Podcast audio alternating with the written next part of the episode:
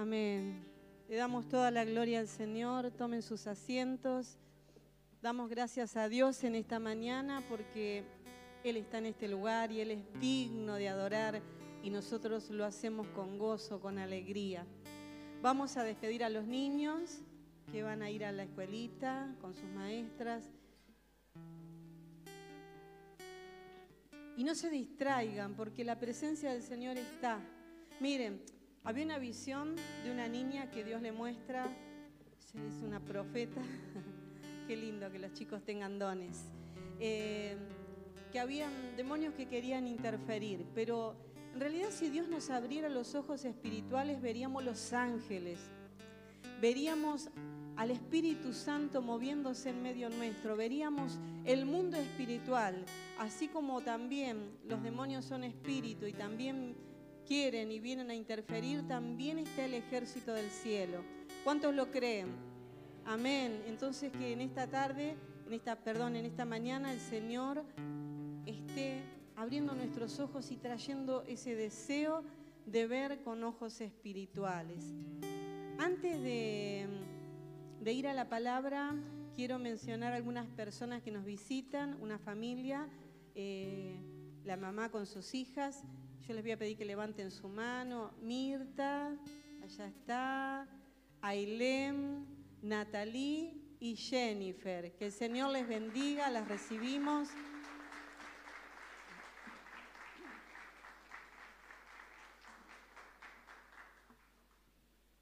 Sean bienvenidas y el Señor pueda responder las necesidades, las peticiones que hay en el corazón las cosas que solamente nosotros conocemos, que Dios conoce también y que puede eh, respondernos.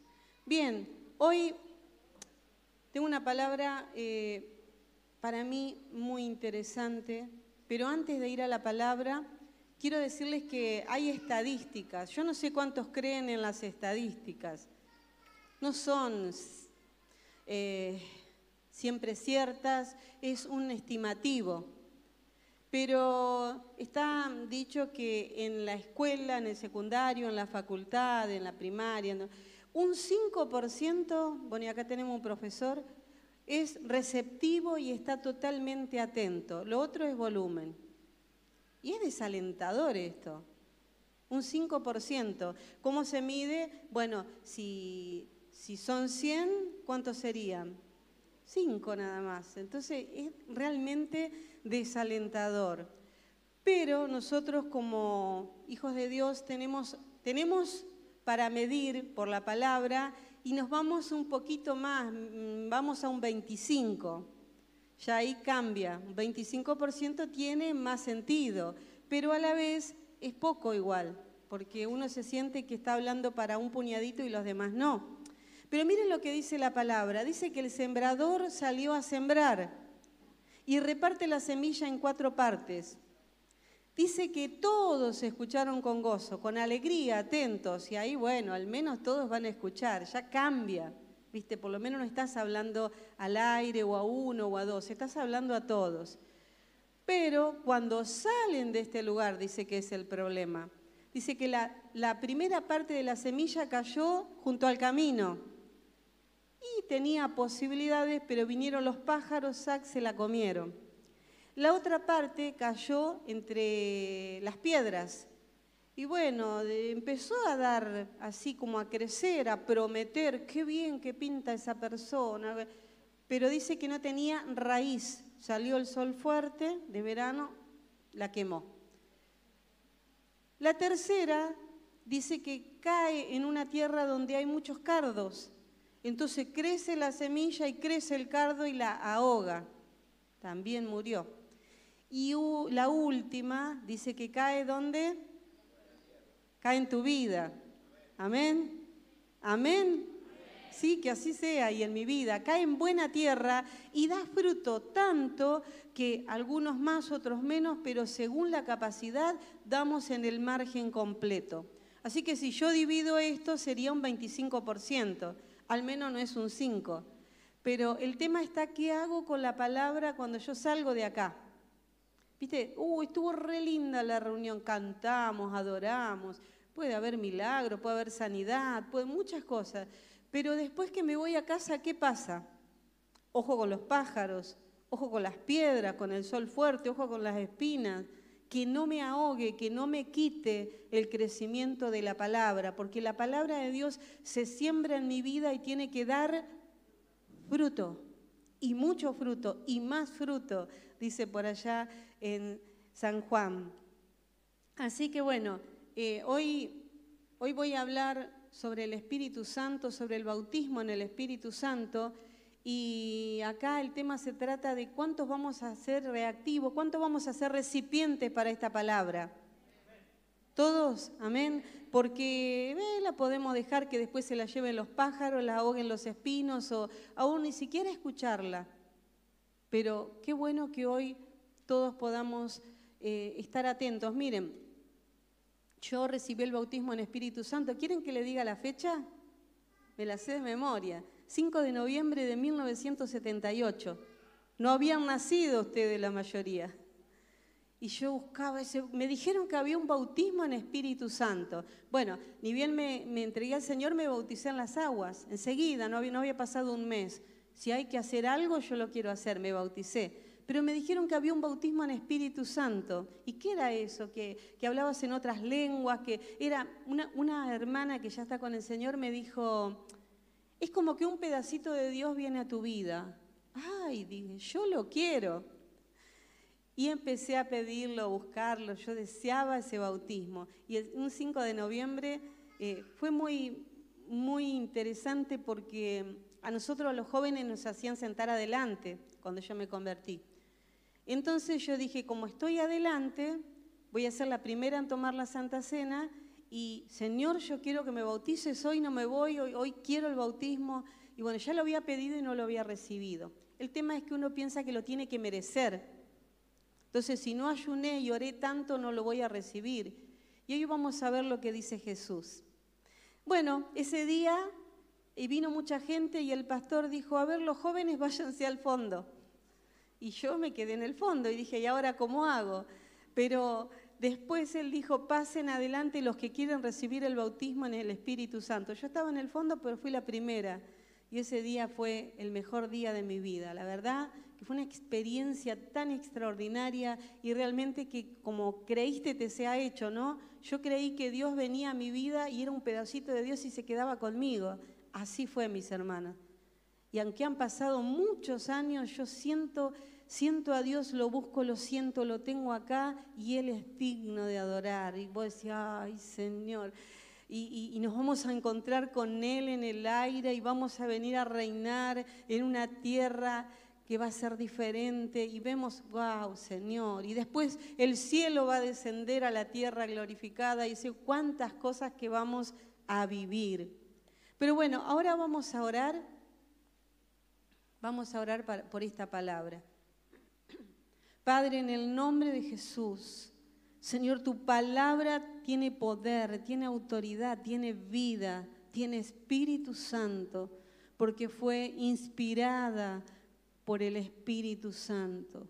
Señor, yo te doy gracias por poder hablar tu palabra, porque creo que es el honor más alto que podemos tener, Señor, hablar de ti, hablar de tu palabra, Señor, hablar del Espíritu Santo que es Dios en nosotros. Qué belleza, Señor. Gracias, gracias, Señor. Hoy, Dios mío, te pido que haya recipientes, que haya vasijas que puedan desear la llenura de tu Espíritu, esa agua de vida, esa agua de vida que vos das al que cree. Te doy gracias, Señor, y te alabo, te bendigo en el nombre poderoso de Jesús. Amén. Amén. Bueno, cuando el Señor me dio para hablar sobre el Espíritu Santo, yo en mi molde empecé a buscar para hacer un estudio y lo empecé a hacer. Bueno, y tenía tanto y hice mis apuntes eh, para, para predicar hoy. Y bueno, no sé si hablar del Pentecostés y la llenura y los 16 idiomas o más y que son eh, para rectificar, restaurar la torre de Babel, cuando se confunden los idiomas, ahora se unen todos glorificando a Dios. Hablamos de eso, no, hablamos de, los beneficios del hablar en lengua y de orar en lengua y hablamos de los dones y hablamos... Y el Señor me dio una palabra que impactó mi espíritu, común, corriente, una palabra conocida, una palabra que todas la sabemos de memoria, pero esta es la palabra que quiero compartir con ustedes. Y no es un estudio, ni es nada que ustedes no sepan, pero es San Juan 7, 37 y 38. ¿sí? Dice, en el último y gran día de la fiesta, Jesús se puso en pie y alzó la voz diciendo, si alguno tiene sed, porque dice que alzó la voz, no sé cómo sería la voz del Señor gritando, venga a mí y beba. Y el que cree en mí, como dice la Escritura, de su interior correrán ríos de agua viva. ¡Wow, Señor! Imagínense, el Señor dice que en el último y gran día de la fiesta, era una fiesta solemne, era una fiesta donde pasaban una semana de estar ahí, pero dice que en ese último día el Señor se reservó, quedó entre la gente, pero ese día se puso en pie y alzó la voz y dijo, si alguno tiene sed, creo que hoy también el Señor está preguntando, ¿alguno tiene sed? ¿Alguno tiene sed? Bueno, para el que tiene sed del Señor, dice, venga a mí y beba. Se dan cuenta que nosotros lo hacemos más complicado, pero el Señor dice, vengan, vengan a mí y beban.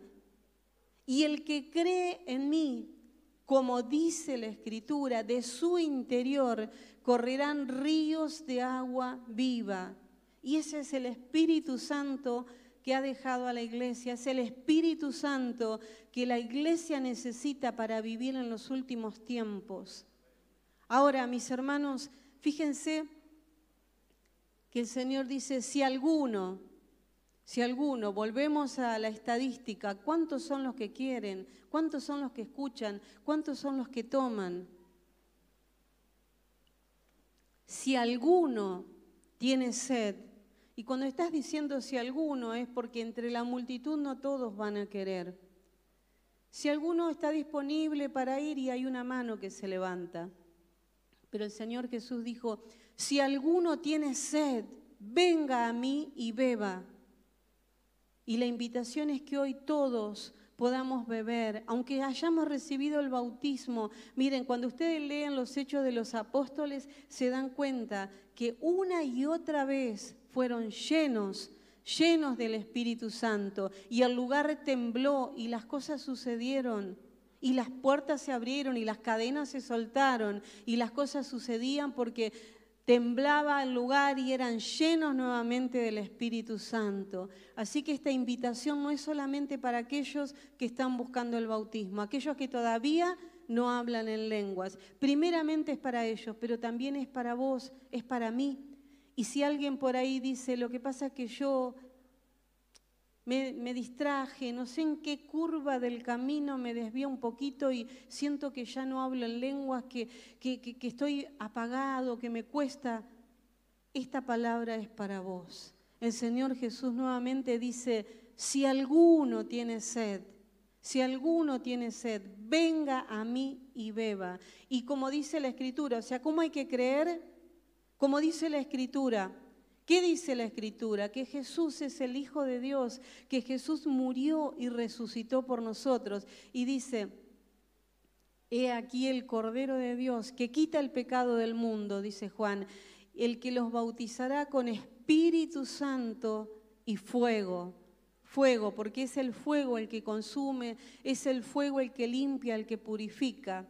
Ahora, cuando Jesús está diciendo... Eh, esto nos está, dejando bien claro que lo único necesario, hermanos, es creer, creer y tener sed. Si no tenés sed, si no crees, bueno, no es para vos, pero yo creo que sí. Yo te animo en esta mañana que creas, creas y tengas sed. ¿Y cómo es la sed?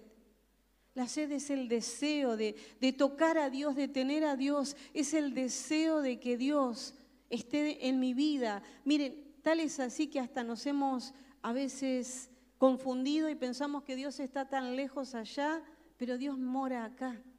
Dios está acá, Él vino a morar entre los hombres, Él vino a morar en una casa no hecha de mano de hombres, que es tu cuerpo, que es el mío, nuestra vida. Él viene y habita en nuestro interior. Por eso dice, de su interior saldrán ríos de agua viva. Y cuando Jesús está invitando acá, está, eh, de alguna manera, ustedes recuerden que, que son todos judíos, Recuerden que están en una fiesta solemne de los judíos y que ellos conocían las escrituras. Ellos sabían de lo que Jesús estaba hablando. De hecho, por eso lo mataron, por decir que era el Mesías, porque ellos no creían. Jesús estaba recordando, miren lo que dice Isaías 12, 2 y 3. Eran las promesas de lo que el Mesías iba a hacer. Y dice así, he aquí Dios es salvación mía me aseguraré y no temeré, porque mi fortaleza y mi canción es Jehová, quien ha sido salvación para mí. Sacaréis con gozo aguas de la fuente de la salvación. El gozo del Espíritu Santo es el agua de la salvación. El, Espíritu Santo en sí es gozo. Fíjense que el fruto del Espíritu es amor, gozo y paz. Lo primero, las primeras tres connotaciones, amor, gozo y paz. Y toda persona que tiene la llenura del Espíritu tiene amor, tiene gozo y tiene paz. Por lo tanto, tiene paciencia, templanza, mansedumbre y todo lo demás.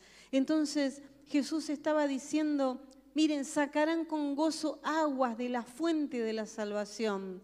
Y dice en Isaías 44, 3 y 4, porque yo derramaré agua sobre el sequedal y ríos sobre la tierra árida. Mi espíritu derramaré sobre tu generación y mi bendición sobre tus renuevos, y brotarán entre hierba como sauces junto a las riberas de las aguas. Mi espíritu derramaré. Cuando él estaba diciendo, el que tiene sed, venga a mí y beba y de su interior correrán estos ríos. Ellos sabían lo que decía la escritura. Jesús estaba diciendo que Él era el, dador de la salvación, de la vida eterna. Él era Dios hecho hombre. Y fíjense otro pasaje más, Isaías 58, 11, dice, Jehová te pastoreará siempre y en la sequía saciará tu alma y dará vigor a tus huesos y será como huerto de riego y serás como huerto de riego y como manantial de aguas cuyas aguas nunca faltarán. Amén, claro que sí. En los 43 años de evangelio que tengo, nunca, mis hermanos, me faltaron las aguas del Espíritu, porque el requisito es creer creer y tener sed de Él. Entonces Jesús estaba diciendo, si alguno tiene sed, venga a mí y beba. Y saben ustedes que el Espíritu Santo es Dios, es una persona y es una persona que se entristece, se duele, también se enoja, también tiene poder para matar, porque en la Biblia lo hemos visto, dice que cayeron muertos porque le mintieron al Espíritu Santo, pero también la función del Espíritu Santo en la iglesia es abrazarnos, es ayudarnos, es corregirnos, es amarnos. Ahora, ¿cómo está el Espíritu Santo en tu vida en este tiempo?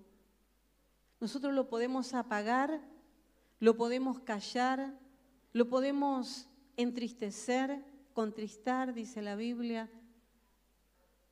Pero una iglesia que quiere ser poderosa, que quiere ser victoriosa, que quiere ganar almas, que quiere tener victoria en todos los aspectos, necesita, necesita la llenura del Espíritu Santo. Hermano, no nos basta el conocimiento, No nos basta el conocimiento en las escrituras, aunque es sumamente necesario, pero el Espíritu Santo no puede estar apagado en la iglesia, no puede estar apagado en tu vida, no puede estar contristado en mi vida.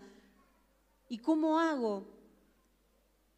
Jesús hace la invitación, si alguno tiene sed y quiere que ese espíritu sacie y eso, ese sequedal que hay adentro, como decían Isaías, y ese vigor que falta en los huesos, esa falta de ánimo, de deseo, venga a mí y beba, dice Jesús. Hermano, no es complicado. Si esto lo predicamos en, en, la escuelita, los chicos lo entienden. ¿Por qué somos tan difíciles? ¿Por qué nos cuesta tanto? Miren, el, mandamiento en la palabra es, no apaguéis el espíritu. ¿Sí? No apaguéis el espíritu. Quiere decir que el espíritu lo apagamos nosotros. Por otro lado dice, aviva el fuego del don que está en tu vida. Todos tenemos dones, todos hemos recibido al Espíritu Santo porque hemos creído. Aún si no hablaste en lengua, tenés el Espíritu Santo. Pero hoy la invitación es que recibas el don, la manifestación, el bautismo en el Espíritu Santo para un desarrollo de tu vida, para que puedas fluir, para que puedas ¿sí? cumplir el propósito de Dios en tu vida. Entonces, esto no nos puede faltar. Miren, una iglesia que cuida al Espíritu Santo, porque hermanos, de eso se trata, el Espíritu Santo hay que cuidarlo, es una persona que no podemos ignorar, que no podemos dejar de lado, que no podemos dejar para lo último. ¿Y cómo podés medir esto? Bueno, ¿cómo pensás? Porque Él está con vos y Él escucha tus pensamientos, Él sabe tus motivaciones, tus intenciones y se desespera por ayudarte. Simplemente hay que hacerse amigo del Espíritu Santo, hay que contarle, contarle tus proyectos, contarle tus enojos, contarle tus problemas, contarle tus peticiones, contarle tus dolores, tus cuitas, tus miserias o tus alegrías. Contale, porque Él está con vos Hermanos, qué tremendo es entender esto. Y parece que Satanás se encarga de que la iglesia lo minimice, que la iglesia lo olvide, que la iglesia lo apague. ¿Por qué? Porque es un arma letal contra Satanás. Una iglesia llena del Espíritu Santo, una iglesia que se mueve por la ciudad, repartida en personas, llena del fuego del Espíritu Santo. Yo quiero eso, mis hermanos. Yo quiero eso. ¿Cuántos lo quieren? Amén. Entonces pongámonos eh, a lograrlo, a buscarlo. Dice la palabra, si alguno tiene sed, el requisito es tener sed y creer en Él. Yo creo que, miren, para abrir, para, para ya cerrar esto, porque hoy vamos a orar. Si hay algo que tenemos que hacer, hermanos, para los que no recibieron el bautismo, es abrir la boca. A ver, ¿cuántos no recibieron el bautismo? Levanten la mano. ¿Cuántos lo quieren recibir? A ver, alta la mano, si no es, es, es una bendición que estén hoy acá. Hermanos, hay que abrir la boca abrir la boca. ¿Viste cuando te enojas o cuando festejas algo? Bueno, así tenés que pedir al Espíritu Santo, porque dice que hablarán nuevas lenguas. ¿Cómo vas a hablar nuevas lenguas si estás así, con una vergüenza de estar... Ahí? No, tenés que derramarte delante del Señor, si tenés que gritar, si tenés que levantar tu voz, hacelo, porque así es, así funciona. Alabá, adorá, pedí. Ahora, yo le he dicho esto a personas que han pasado acá y han poquitos días que vienen y han recibido el bautismo. Y hay gente que está años y no puede hablar en lengua porque no abre la boca. No abre, abre la boca en otro lado. Pero acá, abrí la boca y adorá a Dios. Hacelo. Amén. Bueno, empiecen entonces, porque si no, no me van a convencer. Por lo menos digan amén. Si vos querés recibir el bautismo en Espíritu Santo, abrí tu boca. Mira, tres cosas tenés que dejar. Deja la vergüenza. Porque que mirá si por ahí lloro, si me caigo, si grito, mirá si me ven. No, deja la vergüenza porque es lo más glorioso para tu vida. Deja la duda. Y, pero a mí me va a bautizar Dios, yo lo merezco. No es porque lo mereces, es porque Dios te lo quiere dar. ¿Sí? Y quitar el temor, el temor. Y si no es de Dios lo que siento, hermano, si lo estás pidiendo, Jesús dijo, si alguno tiene sed, venga a mí y beba. ¿Sí? Porque el que cree en mí, como dice la Escritura, de su interior, quiere decir que el Espíritu va a llenar nuestra vida y de nuestro interior vamos a hablar en nuevas lenguas, vamos a glorificar a Dios. Amén. Ponete de pie. Ponete de pie y créelo, comenzá a creer, comenzá a activar la fe. La fe es algo que no se ve y es algo que Dios nos ha dado, es algo que mueve el corazón de Dios, es algo que enamora al Espíritu Santo y dice, ahí quiero estar porque me creen.